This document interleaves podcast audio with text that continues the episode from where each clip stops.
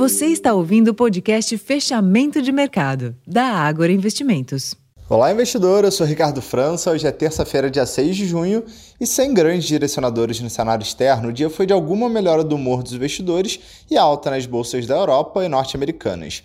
Contribuiu para o movimento a publicação do levantamento de expectativas de inflação do consumidor na zona do euro pelo Banco Central Europeu, que revelou uma queda na perspectiva de aumento nos preços futuros. A possibilidade de a China anunciar novas medidas de estímulo também ajudou e permitiu a quinta sessão de alta consecutiva na cotação do minério de ferro. No Brasil, a leitura benigna de mais um indicador de inflação levou à nova queda dos juros futuros. Logo pela manhã foi divulgado o IGPDI de maio, que mostrou deflação mensal de 2,33%, melhor que a mediana projetada de 1,88%. O resultado ajudou a impulsionar a busca por ações, diante do aumento das apostas de que a Selic, taxa básica de juros, deve entrar em trajetória de queda nos próximos meses. Neste ambiente, o Ibovespa encerrou em alta de 1,7%, cotado aos 114.610 pontos.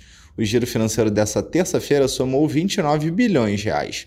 Já no câmbio, o dólar encerrou de em queda de 0,4%, cotado aos R$ 4,91.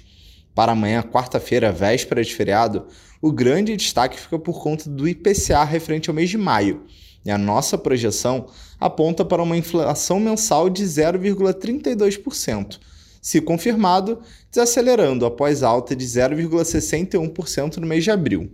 Um dado eventualmente positivo pode reforçar as expectativas de queda nos juros. O IBGE publica o resultado amanhã, às 9 horas da manhã. Esses foram os destaques da sessão dessa terça-feira. Para mais informações, confira o relatório Fechamento de Mercado Completo, disponível em nosso site e também no nosso aplicativo. Vou ficando por aqui, uma ótima noite e até amanhã.